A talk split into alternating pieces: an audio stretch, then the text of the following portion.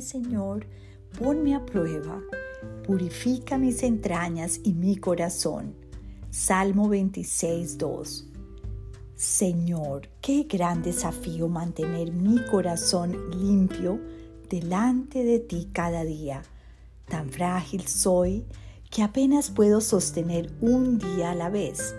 Me siento avergonzada delante de ti con solo pensar que tú examinas mis entrañas, que conoces mi levantar y mi acostar y que no puedo esconderme de ti.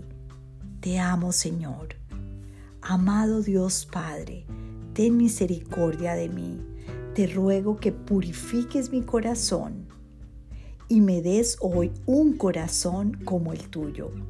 Ponme a prueba, examíname y hazme sentir tu presencia soberana en mi vida. Que nada me distraiga de buscarte hoy primero a ti sobre todas las cosas de mi agenda.